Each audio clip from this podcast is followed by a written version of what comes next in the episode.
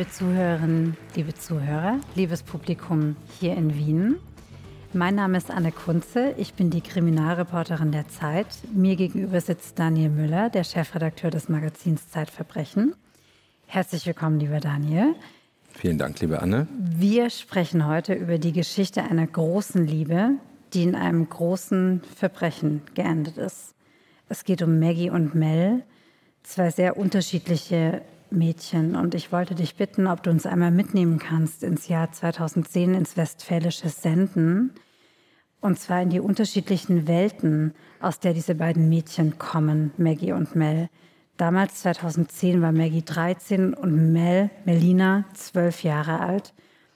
Kannst du uns die Mädchen mal beschreiben, die Elternhäuser, wie sie aufgewachsen sind? Mhm. Sehr gerne. Also sie haben beide eine Migrationsbiografie. Beide Familien sind nach Deutschland eingewandert in den 90er Jahren. Ich fange mal mit der Familie von Melina an. Die sind 1992 aus Kirgisien gekommen, hatten damals schon eine Tochter und einen Sohn und eine ganze Reihe an Verwandten, die bereits nach Senden gezogen waren. Senden ist so eine 20.000 Einwohnerstadt in Westfalen, also im, im westlichen Teil von Deutschland nah an der holländischen Grenze. So und die kamen da in ein stabiles Umfeld. Die kamen in ein ne? stabiles ne? Umfeld, in so einer durchaus auch religiös geprägten katholischen Stadt, in der die CDU noch fast die absolute Mehrheit hat und haben da auch durch ihren Ehrgeiz, durch ihren Fleiß und den unbedingten Willen, den Kindern eine gute Zukunft bieten zu können, sehr schnell Anschluss gefunden, haben schnell Deutsch gelernt, haben beide die Eltern beide Jobs gefunden. Er in einer Malerei, sie in einer Metzgerei. Sie ist dann später Kosmetikerin geworden und haben also sich ein kleines Haus zur Miete dann irgendwann leisten können. Und 92 sind die gekommen, 97 ist Melina dann auf die Welt gekommen. Als ein, Nesthäkchen. Als Nesthäkchen. Ein russisches Sprichwort sagt, ein Kind ist kein Kind, zwei Kinder sind ein halbes Kind, drei sind ein Ganzes. Und Melina war quasi so die Krönung eben, dieses dritte Kind. Es war eine sehr stabile Familie und in diesem Milieu konnte sie sich auch sehr gut entwickeln. Kannst du uns dann im Gegensatz erzählen, wie es bei Maggie aussah in Maggies Familie? Und das ist tatsächlich das komplette Gegenteil, bis auf die Parallele, dass sie eben auch eingewandert waren, in diesem Fall aus Polen.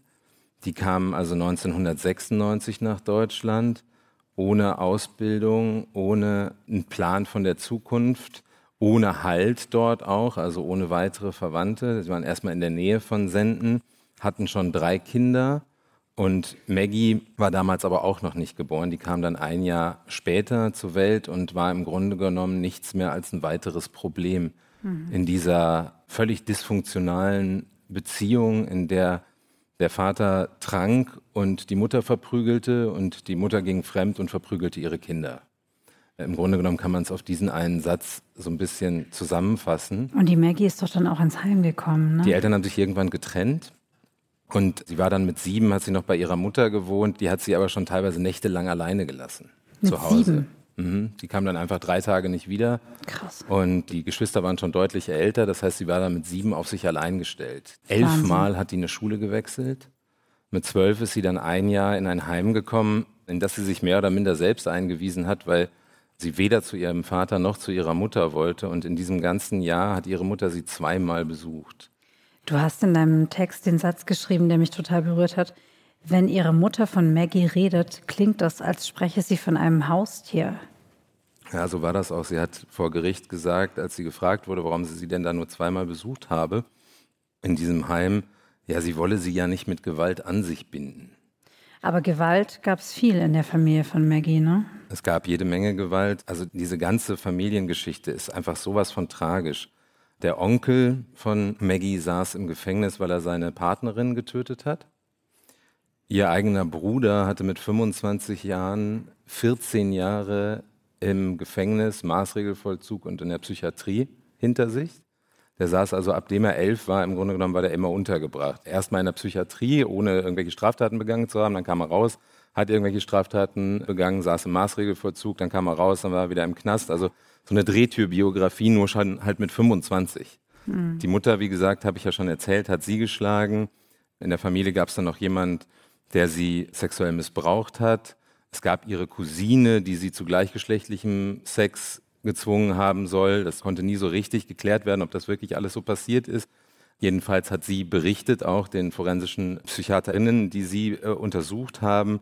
Also es war wirklich das denkbar ungünstigste Umfeld. Und ich kann mal vielleicht einmal zitieren, was in diesem Gutachten so staccatoartig mhm. festgehalten ist. Entwicklungsbedingungen innerhalb der Familie desaströs. Zentrale kindliche Bedürfnisse wurden von den Eltern nicht erfüllt. Keine verlässlichen Bindungserfahrungen. Keine bedingungslose Liebe. Keine Zuwendung durch die Eltern. Keine Sicherheit. Keine Förderung ihrer Entwicklung. Kein Interesse an ihrer Person. Keine erzieherischen Grenzen. Keine elterliche Fürsorge und Aufsicht. Elternhaus von Gewalt geprägt. Sexuelle Grenzverletzungen und Gewalt. Sie hat auch noch einen Suizidversuch der Mutter miterlebt, da musste sie dabei sein. Also man braucht nicht viel Fantasie, um zu sagen, dass dieser arme Mensch im Grunde genommen ihr ganzes Leben ein Opfer war. Werbung. Sie hören gerne Krimis? Dann sollten Sie den spektakulären Auftakt der neuen Reihe von Arne Dahl nicht verpassen. Auf den Spuren angeblicher Klimaaktivisten deckt Ermittlerin Eva Nümann skrupellose Anschläge auf und geht der Frage nach, wo ist die Grenze zwischen dem Kampf um ein berechtigtes Anliegen und Gewalt. Stummer Schrei heißt das Hörbuch, ist erschienen im Hörbuch Hamburg Verlag und wird gelesen von mir, Peter Lonzek. Viel Spaß.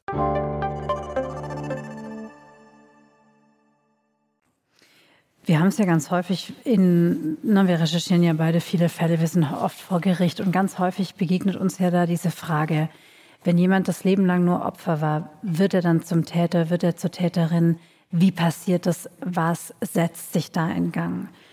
Kannst du uns einmal diese Liebesgeschichte oder diese Freundschaft als solche beginnt sie ja, diese Geschichte, diese Beziehung zwischen Maggie und Mel schildern? Die lernen sich ja kennen, als sie beide noch präpubertär oder gerade so pubertär sind mit 12 und 13. Es beginnt als Freundschaft, die schreiben sich gegenseitig ins Poesiealbum, halten Händchen. So fängt ja die ganze Geschichte an. Genau, es ist 2010, als die beiden sich kennenlernen. Maggie hatte mal wieder einen Schulwechsel hinter sich, kam in die Klasse von Melina. Wo die Melina schon gut integriert war und quasi ganz normal. Genau, auf der Hauptschule in Senden. Und nun kann man sich ja bei dem, was ich vorgetragen habe, vielleicht schon ein bisschen vorstellen, Jedenfalls könnte man das annehmen, dass die Maggie eher so ein Opfertyp mhm. war. Man muss nämlich dazu noch sagen, sie war sehr stark übergewichtig, hatte auch nie gelernt, auf sich selbst aufzupassen, weshalb ihr auch so jeglicher Sinn fehlte für Kleidung, Styling und solche Sachen. Das war ihr alles völlig unwichtig und man kann gerade. Wie sah sie denn aus? ist relativ groß, 1,72 Meter 73. Er hatte zum Schluss, das war dann später, ich glaube zu dem Zeitpunkt war sie noch nicht so schwer, aber später, als dann das passierte, worüber wir gleich reden werden, hatte sie 150 Kilo mhm. auf die Waage gebracht, hatte sich irgendwann so Tunnelohrringe machen lassen, die Haare immer abrasiert, stets ungeschminkt und eigentlich immer nur im Jogginganzug rumgelaufen. Und Melina war das totale Gegenteil. Wie sah die denn aus? Melina hatte überall im Zimmer so Twilight-Poster. Der eine oder andere wird sich vielleicht noch erinnern. Das war damals eine Riesensache. Vampir, Liebesschmonzetten, möchte ich sagen. ähm, und sie war natürlich ein Riesenfan und hat sich versucht, so ein bisschen wie die Hauptfigur, die weibliche Hauptfigur zu stylen, die auch mal so ätherisch schön war. Sie hat dann die Haare immer ganz aufwendig gestylt, bevor sie in die Schule gegangen ist. Wenn sie einen Mantel zugebunden hat, dann mussten die Enden des Gürtels beide immer exakt gleich lang sein. Sie hat auch, wenn ihr Vater irgendwie auf ein Fest gegangen ist und kein Hemd anhatte, hat sie ihn wieder zurückzitiert, dass er sich mal anständig anziehen soll. Also das war ihr einfach wahnsinnig wichtig. Und jetzt prallten nun diese beiden Welten, also in, in jeglicher Hinsicht diametral einander gegenüberstehenden Welten, prallten also in dieser Hauptschule aufeinander. Und die Maggie, sag mal, wie hat die sich denn da präsentiert vor der Klasse, als sie da reingekommen ist? Mm, also es war nicht mehr so ganz natürlich zu rekonstruieren, aber es haben einige Freundinnen und Klassenkameradinnen auch ausgesagt. Anfangs war sie sehr schüchtern. Mhm. Das kann man sich ja auch erklären, wenn man so neu in so einen Kreis reinkommt. Und wahrscheinlich könnte man sie sich jetzt eben so als Opfer vorstellen, aber es war relativ schnell das Gegenteil. Dadurch, dass sie ein Jahr älter war als alle anderen, war sie auch fast einen Kopf größer als alle anderen, sehr breit gebaut, das habe ich ja schon gesagt, und hat dadurch natürlich so eine gewisse Einschüchterungswucht vielleicht auch gehabt. wo ziemlich schnell klar war, mit der legen wir uns besser nicht an. Ah, sie war eher, wurde eher so was wie so eine Anführerin. Sie war so ein bisschen der Leitwolf. Mhm. Und das hat Melina dann, glaube ich, auch fasziniert. Melina war so ein fürchterlich fröhliches, entzückendes, aufmerksames Mädchen. So wurde sie eigentlich von allen beschrieben, aber auch so ein bisschen ungewöhnlich. Sag mal ein Beispiel, wo war sie ungewöhnlich? Mm, zum Beispiel, also sie hat unheimlich große Empathie gehabt. Sie ist jeden Morgen, wenn sie zur Schule gegangen ist, hat sie beim Bäcker ein Brötchen gekauft und hat es einem Obdachlosen, dem Siegfried, mhm. gebracht, damit der für den Tag auch schon mal ein Frühstück hat. Und an Weihnachten, wenn alle irgendwie froh waren und alles strahlte, bunte Lichter, Geschenke, dann hat sie geweint, weil sie sich in die Lage von Siegfried versetzt hat und sich gefragt hat, was macht der denn eigentlich gerade? Und sie hasste einfach Ungerechtigkeit. Und hat es den Leuten auch gesagt. Das hat sie jedem gesagt, der dann angefangen hat zu lästern hinter dem Rücken von mhm. irgendwem oder so. Und deswegen war sie jetzt auch nicht mitten im Aufmerksamkeitszentrum dieser Klasse, sondern stand auch so ein bisschen am Rand, hatte aber durchaus auch Freundinnen. Und die beiden haben sich da dann nun also kennengelernt. Und am Anfang, du hattest das ja schon mal kurz angedeutet, war es eher so, so eine Mädchenfreundschaft. Aber schon eine enge. Also schon, also es ging relativ mhm. schnell, dass es eine enge Freundschaft wurde und äh, Irgendwann vielleicht sagt dem einen oder anderen dieses Akronym noch was. Sie wollten ABF sein. Allerbeste Freundin. Allerbeste Freundin. Das wollte vor allem Maggie und mhm. das hat sie dann nach relativ kurzer Zeit auch geschafft. Und irgendwann wurde aber, und ich glaube relativ zügig, aus Freundschaft Liebe. Zumindest hat die Maggie das so interpretiert. Die Maggie hat das so interpretiert, die hat dann angefangen, Liebesbriefe zu schreiben. Für Melina war das sehr komisch, weil das Wort Liebe tauchte noch nicht so richtig in ihrem eigenen Kosmos auf. Zum einen, zum anderen hatte sie natürlich in der Familie, dadurch, dass ihre Geschwister auch älter waren, einige Jahre, und sie sah eben, ihre Schwester ist schon verheiratet, ihre Eltern sieht sie ja nun auch jeden Tag. Sie hat sich unter Liebe eher immer so einen Mann im Anzug vorgestellt. Und nicht ein 13-jähriges Mädchen mit Tunnelohrring. Mhm. Aber die Maggie hat die Melina davon überzeugt, dass sie jetzt eine Beziehung haben, oder? Also da ist es auch, je nachdem, wen man fragt. Äh, du hast kann mit man, ganz vielen Leuten gesprochen. Ich habe mit vielen Leuten gesprochen. Ich habe mit der Familie von Melina gesprochen. Ich habe auch mit Menschen gesprochen, die beide kannten. Mhm. Und vor Gericht natürlich auch einige ZeugInnen erlebt, die wenn sie von der Seite von Maggie kamen, sagten so, naja, die Melina war schon fast die Stalkerin von Maggie. Mhm. Und wenn die ZeugInnen aus der anderen Richtung kamen, also aus Melinas Umfeld eher, dann äh, war es genau andersrum und vor allem haben alle relativ unisono geschildert, dass die Maggie es irgendwie geschafft hat, wie so eine Marionettenspielerin, die Melina zu manipulieren. Also hat die Melina sich verändert in der Zeit? Sie hat sich massiv verändert. Also das dauerte dann, also es war so, so, so wie so ein Trickle-Down-Effekt, also es ist so langsam eingesickert. Das Ganze ging, also diese Beziehung der beiden, jetzt mal die reine Liebesbeziehung, ging allein schon vier Jahre. Also das, mhm. was für dieses Alter natürlich sehr, sehr ungewöhnlich ist, egal in welcher Konstellation, ob junge mhm. Mädchen, junge, junge Mädchen, Mädchen, eine sehr lange Zeit. Mhm.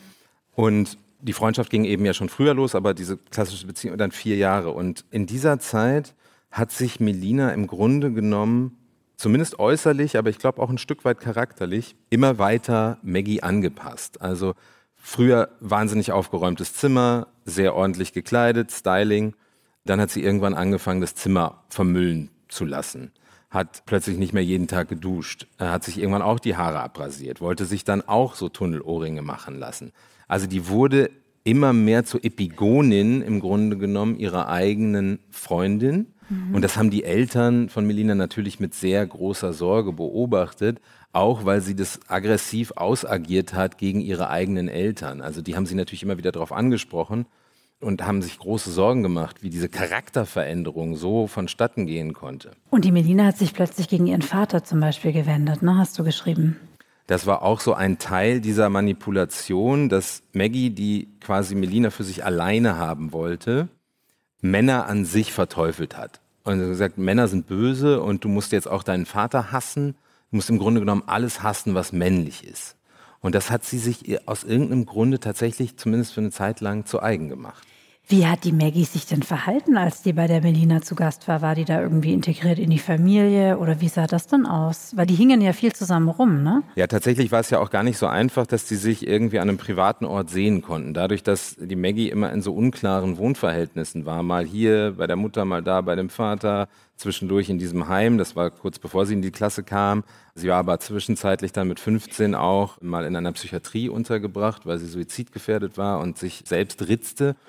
Das heißt, die hatten im Grunde genommen als Safe Haven nur diese Wohnung von Melinas Familie. Und das zeigt vielleicht auch diese Qualität und die Liebe, die Melinas Eltern zu ihrer Tochter hatten, dass sie das zugelassen haben, obwohl sie es als sehr, sehr schädlich empfunden haben, um ihre Tochter eben nicht zu verlieren und natürlich vielleicht auch um eine gewisse Kontrolle irgendwie darüber zu haben, was da eigentlich zwischen, zwischen den Mädchen passiert. Und wenn die da aber zu Gast war, war die wie ein Geist. Also die war nicht sichtbar, die kam nicht raus aus dem Zimmer oder so. Genau, die Eltern haben mir erzählt, wir haben die eigentlich gar nicht gesehen. Immer erst, wenn wir ins Bett gegangen sind, kam sie raus und hat gegessen. Oder wenn sie überhaupt rauskam. Oft hat sie auch einfach Melina wie so eine Sklavin losgeschickt, mach mal dies, mach mal jenes. Es war immer so das ganz klare Machtverhältnis. Maggie steht hier und Melina steht da und sie muss Dinge machen. Und wenn sie die Dinge nicht gemacht hat, dann gab es schon auch mal körperliche Züchtigung. Sag mal was. Also zum Beispiel hat sie dann einmal in so einer Situation, als Melina sich dann geweigert hat, da gab es auch eine Zeugin, die das mit beobachtet hat, da ist sie hier hinterhergerannt und hat ihr so auf den Rücken gehauen. Dann ist sie so nach vorne umgefallen. Sie hatte mhm. auch öfters, haben viele berichtet, hatte sie so Kratzer im Gesicht, wo sie dann immer diese klassischen Ausreden hatte, dass sie hingefallen sei und so alles ganz dick überschminkt. Sie hat dann für Melina etwas sehr Schreckliches getan, als sie einmal sauer auf sie war. Und zwar hatte Melina als sie vier Jahre alt war, ich meine, von ihrem Bruder eine kleine Stoffente geschenkt so ein bekommen. Sippi. Und Sippi wurde dann in so einem Wutanfall eines Flügels beraubt, denn er wurde abgeschnitten und dann hat sie noch irgendwas da abgerissen. Und das war von. Melina, von Maggie, mhm. das war für Melina sehr, sehr schlimm. Und von diesen Übergriffen, von diesen Züchtigungsaktionen gab es eine ganze Reihe. Die Beziehung, die auf mich eher toxisch wirkt, geht, du hast es gesagt, vier Jahre lang bis zum Valentinstag 2015. Was passiert an diesem Valentinstag 2015? Hm, vorweggeschickt müsste man vielleicht noch sagen, dass es so ein Kipppunkt in Melinas Denke, ihrem Gefühlshaushalt gab, in dem Moment, wo ihre Schwester ein Kind zur Welt bringt. Das war für sie der Moment, wo sie erkannt hat, okay, das ist eigentlich das Leben, was ich mir vorstelle. Sie will auch ein Baby haben. Mama, Papa, Kind. Und zwei Kinder hat sie sich gewünscht. Erst ein Junge, dann ein Mädchen. Das hat sie immer gesagt. Haben mir ihre Eltern erzählt. Und in dem Moment, als sie das merkt, ventiliert sie das auch und erzählt das Maggie auch. Und das war wahrscheinlich auch nochmal so der Moment, wo dieser Männerhass in Maggie nochmal größer geworden ist. Und sie sich auch so sehr ohnmächtig fühlte, weil sie wusste, okay, da kann sie jetzt nun nichts tun. Also egal, was sie machen wird, wenn das ihr Wunsch ist, dann wird sie gemerkt haben, sie... Das kann ich nicht liefern. Das kann ich nicht liefern. Sie gleitet mir durch die Finger. Und tatsächlich genauso war es. Es gab dann eine erste Trennung im Herbst 2014, dann haben sie sich danach aber nochmal zusammengerauft und dann am Valentinstag 2015 sind die beiden ins Kino gegangen und anschließend in ein Restaurant. Und dann hat Melina gesagt, ich will dich nicht verlieren, aber ich will eine Familie und ich will ein Baby und deswegen müssen wir jetzt getrennte Wege gehen. Und das hat Maggie komplett, komplett aus dem Leben fallen lassen, im Grunde genommen. Sie hat das nicht, obwohl sie es hätte kommen sehen, hat sie das komplett zerstört, diese Nachricht. Also sie verhält sich, als hätte sie es nicht kommen sehen. Ja, ich glaube, das ist natürlich auch so diese klassische Strategie, wenn man den emotionalen Haushalt irgendwie bei dieser Biografie zumal gesund halten will, dass man solche Dinge abspaltet. Ne? Also alles, was einem dann auch noch zusätzlich schadet, legt man weg. Und das ist ja erst recht erklärbar, wenn man das erlebt hat, was Maggie erlebt hat. Denn Melina war ja für sie im Grunde genommen die erste sichere Bezugsperson, die sie in ihrem ja. Leben jemals hatte. Die erste Person, die ihr Liebe gegeben hat und der sie auch Liebe geben konnte. Das war also quasi der eine Mensch, der sie aus dieser ganzen Scheiße rausgeholt hat. Und dieser eine Mensch, der ging nun gerade. Wie geht es denn nach der Trennung zwischen den beiden weiter? Sehen die sich noch? Haben die noch eine Art von Kontakt? Wie verhält sich Maggie denn in diesen Wochen und Monaten nach der Trennung? Sie haben erst mal ein paar Wochen fast keinen Kontakt. Also diesmal wird die Trennung durchgezogen. Diesmal wird die Trennung durchgezogen und das sind dann auch die Wochen, in denen Maggie in die Psychiatrie mhm. kommt, weil sie sich mit Suizidgedanken plagt, weil sie sich selbst ritzt und nicht nur das, sie drückt auch brennende Zigaretten auf ihrem Körper aus, um sich selbst Schmerz zuzufügen einerseits und natürlich aber auch um sich selbst zu spüren. Das ist ja auch eine Funktion quasi dieser Selbstverletzung ne, und der Effekt. Und dann wird sie eben in diese Psychiatrie mhm. eingewiesen und als sie da wieder rauskommt, beginnt der Kontakt eigentlich wieder von neuem. Und es wird auch sehr schnell wieder sehr eng, aber diesmal in einem rein freundschaftlichen Verhältnis. Allerdings auch in so einem merkwürdigen Verhältnis, weil sie sich so, so auch so ein bisschen umkehrt. Weil immer wenn Maggie sich dann mal, weil sie es nicht aushält, entzieht, kommt Melina wieder und zieht und zerrt an ihr. Das hat die Schwester von Maggie dann später im Prozess am Landgericht Münster auch ausgesagt, dass es Momente gab in dieser Beziehung, wo sie zum Beispiel nicht das Haus betreten durfte, aus welchen Gründen auch immer, die Melina bei der Maggie. Und dann hat sie sich quasi vor das Fenster gelegt und hat da geschlafen. Die ganze Nacht. Angeblich ja. Von den Eltern wird das bestritten und deswegen möchte ich das auch nicht behaupten, aber das mhm. ist das, was die Schwester was die von Schwester Maggie ausgesagt hat. ausgesagt hat. Das konnte vor Gericht letztlich nicht geklärt werden. Aber was schon passiert ist, ist, dass sie sich wieder sehr angenähert haben, dass sie dann teilweise sogar wieder in einem Bett geschlafen haben, allerdings ohne den Austausch von Zärtlichkeiten. Es war dann einfach wieder das, was es ganz am Anfang mal war, zumindest für eine kurze Zeit, so diese allerbeste Freundschaft. Gibt es denn was aus deiner Sicht, du hast ja den Prozess beobachtet, du hast mit vielen Leuten gesprochen, was den Tod von Menina angekündigt hat? Also außer die Dinge, die wir jetzt natürlich schon besprochen haben. Du hast ja schon die Gewalttätigkeiten, die Übergriffe geschildert in der Beziehung. Ja, es gab eine Menge Anzeichen und auch tatsächlich sehr konkrete Drohungen. Mhm. Einmal ist sie mit einem Messer zu einem Treffen mit Melina gefahren, was sie dann nicht eingesetzt hat. Also die Maggie hat. hatte das Messer die, dabei? Die Maggie hatte das Messer dabei und das zeigt ja schon mal so ein bisschen so, womit sie sich trägt, mit welchen dunklen Gedanken. Es gab auch die Fragen an die eigene Schwester, was passiert eigentlich, wenn man jemanden erwürgt? Wie lange dauert es, jemanden zu erwürgen? Und dann gab es vor allem am Tatvortag zwei SMS-Austausche mit einer Freundin von Maggie, die sie kennengelernt hat während dieses Psychiatrieaufenthalts oder eines Kuraufenthalts. Ich bin mir nicht mehr ganz sicher. Sie hatte auch noch einen Kuraufenthalt. Irgendwo hat sie diese Freundin kennengelernt, die irgendwo in Süddeutschland lebte. Und einen Tag vor der Tat, also am 16. Oktober 2015, schreibt sie dieser Freundin, dass sie Geldsorgen habe und vor allem aber war alles wegen meine Bitch-Ex, schreibt sie. Und dann den zweiten Satz, war, bin so psycho wegen der, ich bringe die um und fertig. Diese Zeugin geht darauf ein und sagt, hey, das kannst du nicht, was ist denn los? Also das ist jetzt aber sehr mhm. übertrieben. Und dann plötzlich wechselt sie ins Englische mhm. und schreibt dieser Freundin folgende Nachricht. Das Englisch ist jetzt von ihr, nicht von mir. I will you, but I can't.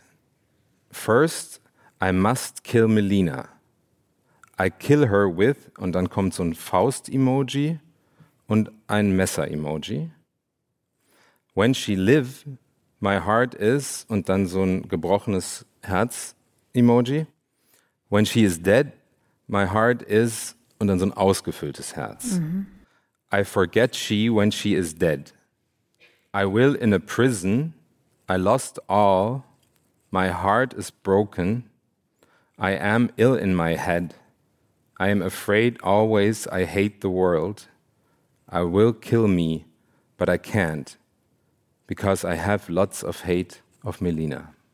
Also wenn wir versuchen, das zu übersetzen, dann scheint sie die eigene Unzulänglichkeit und Krankheit, also sie bezeichnet sich als ill, zu erkennen und äußert schon eine Tötungsabsicht und sagt, dann würde ihr Herz wieder ganz sein, wenn die Melina eben tot sei. Und natürlich müsste man das, aber diese Freundin, die ist Klar. selber noch total jung. Ne? Also wenn das jetzt jemand gesehen hätte, der erwachsen und seine Sinne beieinander hat, dann ist das natürlich eine mehr als eindeutige gefährliche Drohung. Die hat das wahrscheinlich so ein bisschen so aufgefasst, so ey, jetzt Die hat es jetzt niemandem gemeldet, niemandem gezeigt in dem Moment. red nicht so einen Scheiß, das kannst du nicht machen. So nach dem Motto war die Reaktion, so, ne? Also schon so kurz ernst genommen, so hey, flipp mal nicht aus. Ist ja auch komisch, dass sie plötzlich ins Englische wechselt. Ne? Ja, ist ganz eigenartig. Auch das ist so wieder so, als würde sie es so ein bisschen von sich weghalten, als wäre das so, so ein abgespaltener Teil. Was passiert denn an diesem furchtbaren 17. Oktober im Jahr 2015? Am Tag vorher, an dem 16., wo das hier geschrieben wird, sie schreibt das in der Nacht vom 15. auf den 16. schreibt sie das. Ah ja, okay. Und am 15., also einen Tag bevor diese Nachrichten in der Nacht versendet werden, hatte Melina, die von Maggie immer Mel genannt wurde, hatte also Mel an Maggie geschrieben, hey, ich bin am 16. in Münster in der Innenstadt um 10 Uhr und sie wusste, die Maggie ist gerade zu Besuch bei ihrer Mutter für ein Wochenende in Münster. Ich fahre da mit einer Freundin hin, bitte komm doch auch, dann können wir zusammen shoppen gehen. Und dann abends feiern wir noch eine kleine Einweihungsparty bei dieser dritten Freundin, die dabei war. Die hatte gerade eine neue Wohnung in Senden bezogen. Maggie hat darauf gar nicht reagiert, auf diese Einladung, weil sie irgendwie gerade nicht konnte. Sie wollte einfach gerade nichts mit Mel zu tun haben. Was wiederum zeigt, ne, also es war schon beidseitig. Es war nicht immer nur Maggie, die zog, sondern es Ja. war auch Melina, die zog. Und dann fuhren diese beiden Mädchen, damals 17, Melina und ihre Freundin, also nach Münster, kauften noch irgendwie einige Sachen ein, unter anderem einen neuen Mantel und Bilderrahmen und so allen möglichen Kleinkram und irgendwann dann auch ein paar Alkoholika, Lakritzlikör, so diese Bier-Mixgetränke, die irgendwie offenbar ja auch getrunken werden. Und ähm, Alkopops. Alko das, danke, das Wort habe ich gesucht. Alkopops. Und, und so, also so kleine Klopfer. Und wollten sich einen schönen Abend machen. Und haben dann, als sie mit dem Bus wieder von Münster am Abend nach Senden fahren wollten, gemerkt, ah, Moment mal, der hält ja fast vor der Haustür von Maggies Mutter. Da steigen wir jetzt aus und dann holen wir die noch. Dann haben sie geklingelt und die Maggie wollte nicht. Und dann haben sie sie aber überredet, dass sie doch mitkommt. Und genauso kam es dann auch. Sie kam mit, sind noch bei McDonalds was essen gegangen, haben auf dieser Busfahrt schon ordentlich gebechert. Melina saß wieder bei Maggie auf dem Schoß. Muss man sich mal vorstellen, Melina deutlich kleiner und sehr zierlich. Maggie zu dem Zeitpunkt 18 Jahre alt, 150 Kilo schwer. So, das war so das, das groß und stattlich, das Größenverhältnis. Und diese Zeugin, die dritte, hat dann auch ausgesagt, ja, das wirkte, als wären die beiden irgendwie freundschaftlich wieder sehr eng verbunden im Grunde. Also so genommen. innig, du hast auch geschrieben, wie die sich Handyfotos zeigen und so in dem Moment, ne? Genau, so von früher auch und haben auch drüber gelacht. Und offensichtlich war Melina das ja auch sehr wichtig. Das kann man natürlich jetzt auf zweierlei Arten deuten. Zum einen kann man das so deuten, dass sie irgendwie immer noch auch so einen Teil dieser Liebe gefühlt hat und sich selbst so unsicher darüber war, ob sie da das Richtige gemacht hat. Man könnte das natürlich aber auch nochmal verbinden mit der Information, mit diesem Siegfried. Sie konnte ja auch diese Ungerechtigkeit in der Welt nicht ertragen. Und wenn etwas offensichtlich war, dann, dass das Leben von Maggie wirklich schreiend ungerecht gewesen war bis zu diesem Zeitpunkt. Und ich glaube, es war auch so ein schlechtes Gewissen, dass sie sich immer wieder auch zurück zu ihr bewegt hat. Werbung. Liebe Hörerinnen und Hörer, Sie möchten das Magazin zum Podcast einmal unverbindlich testen? Dann lassen Sie sich Ihre persönliche Zeitverbrechen-Ausgabe gratis nach Hause liefern. Jetzt bestellen unter www.zeit.de slash Verbrechen-testen.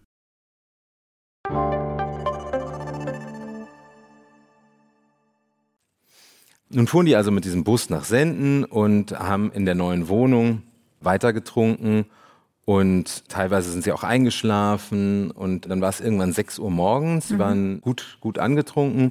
Melina hatte am Abend vorher, so, also am späteren Abend, so gegen 10 nochmal so einen SMS-Austausch mit ihrer Mutter gehabt und auch mit ihrer Schwester, wo sie nochmal Fotos geschickt hat von dem neuen Mantel. Und die Mutter sich große Sorgen gemacht hat, dass sie nicht nach Hause kommt, aber gesagt, hey, ich vertraue dir und viel Spaß. Und dann saßen sie nun also um 6 Uhr morgens, Melina und Maggie da und haben sich gedacht, gut, jetzt müssen wir auch mal irgendwie nach Hause. Und dann hat Mel Maggie angeboten, dass sie sie noch zum Busbahnhof bringt. Was Melina nicht wusste, als Maggie dann noch mal kurz aufs Klo ging, ist sie in der Küche vorbei und hat sich ein Messer eingesteckt. Das hat sie also nicht mitgenommen zu dem Treffen, sondern das hat sie sich in dem Moment eingesteckt. Ja. Was im Übrigen später auch nicht ganz unwichtig vor Gericht war, weil das natürlich Sachen sind, die zwischen Mord und Totschlag schon unterscheiden können. Ich glaube, wir müssen jetzt einmal sagen, wie Melina gestorben ist.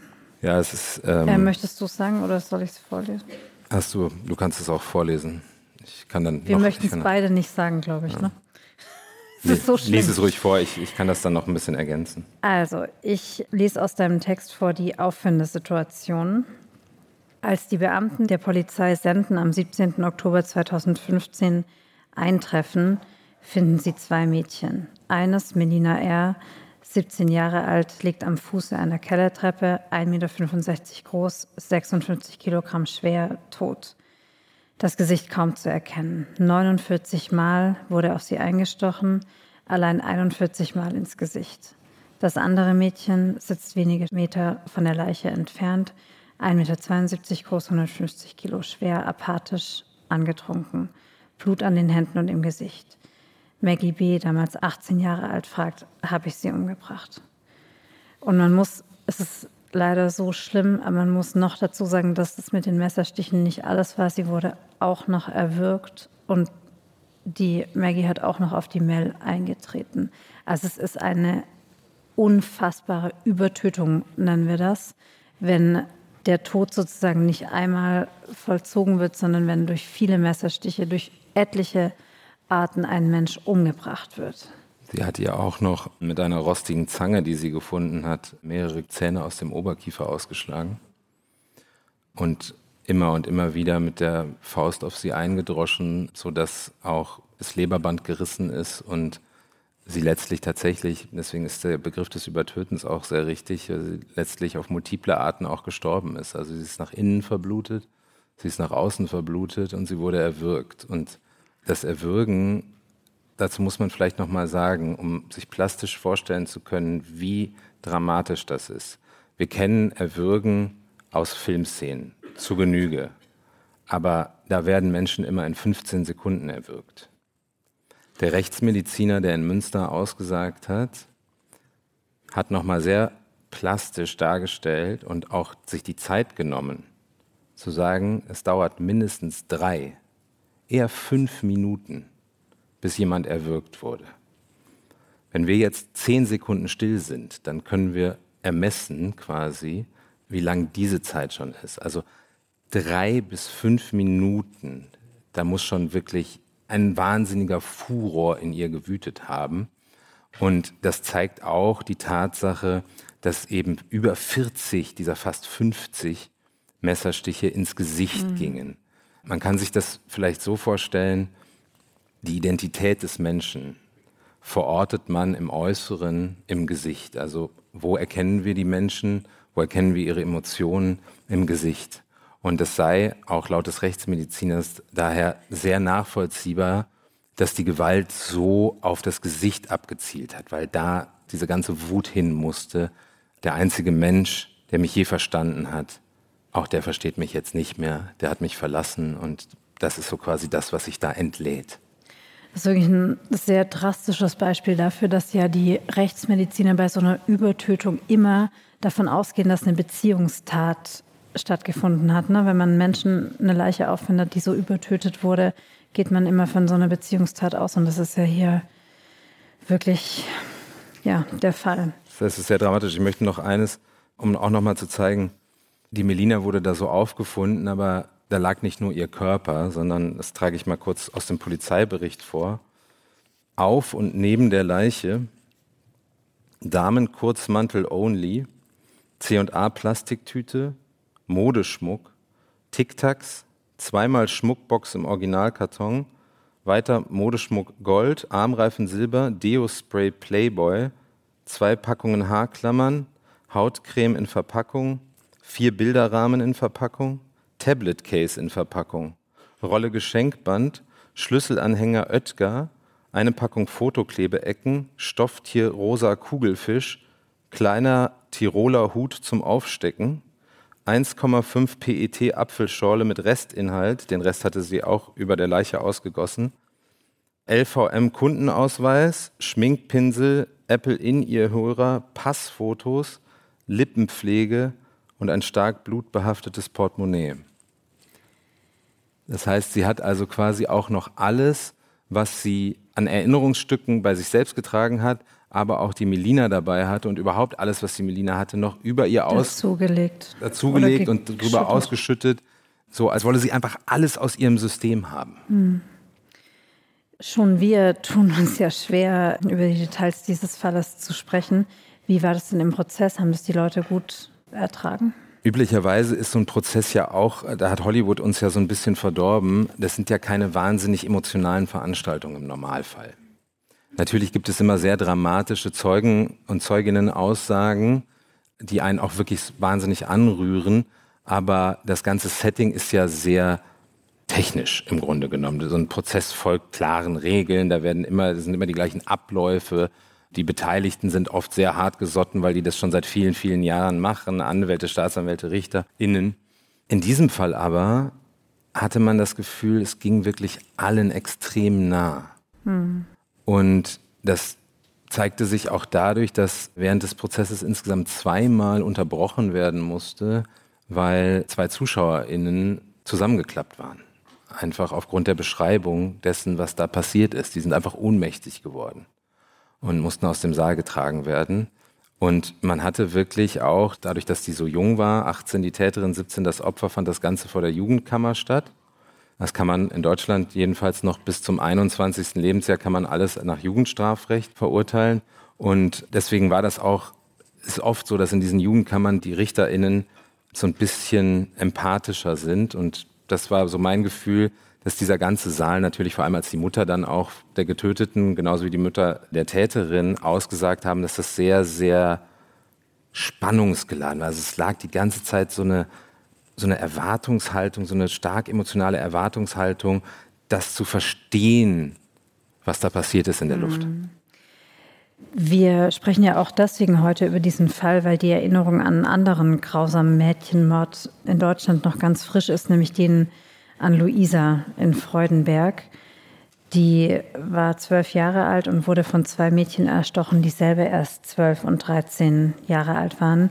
Und ich würde zum Schluss gerne, Daniel, mit dir darüber sprechen, über diesen Reflex, den viele PolitikerInnen, aber auch Medien sofort hatten und gefordert haben, die Strafmündigkeit runterzusetzen. Es ist ja in anderen Ländern auch der Fall, dass auch Zehnjährige bestraft werden. Was ist denn da deine Meinung dazu? Sollte man in solchen Fällen sagen, nee, das ist kein Jugendstrafrecht, da setzen wir die Strafmündigkeit wirklich runter? Nee, also absolut nicht. Ich bin ein ganz klarer Gegner von einer Herabsetzung der Strafmündigkeit. Warum? Naja, der vorderste Sinn von Strafe ist ja mal erstmal Generalprävention zum einen, Schuldausgleich, Sühne, sowas wie Vergeltung vielleicht, aber auch Resozialisierung der TäterInnen. So.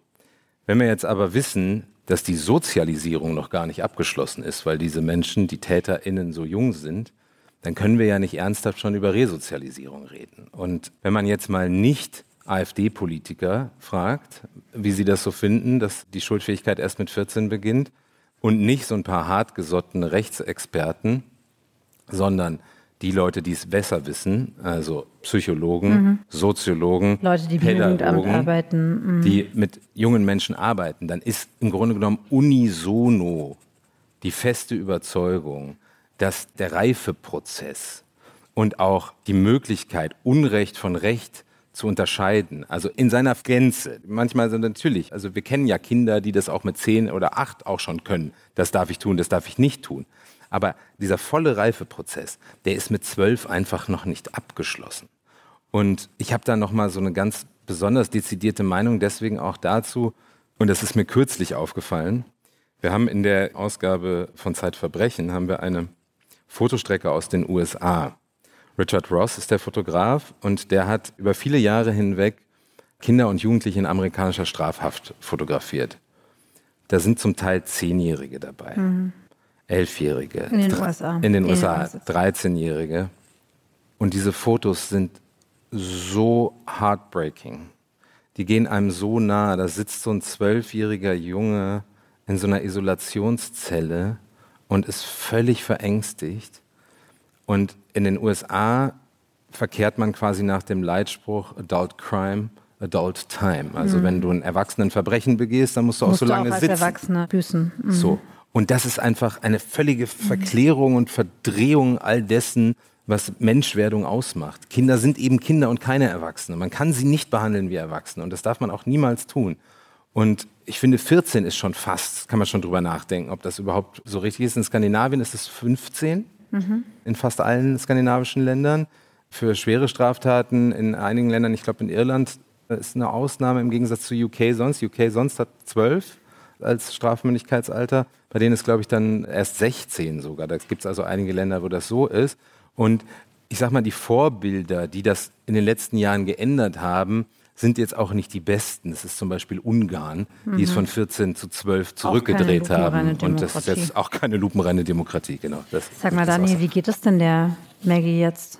Ich habe letzte Woche mich nach ihr erkundigt in Vorbereitung auf diesen Podcast, weil ihre eigentliche Strafzeit jetzt nämlich abgegolten wäre, vorbei wäre. Sie ist damals verurteilt worden, nicht wegen Mordes. Sie war angeklagt wegen Mordes an Melina.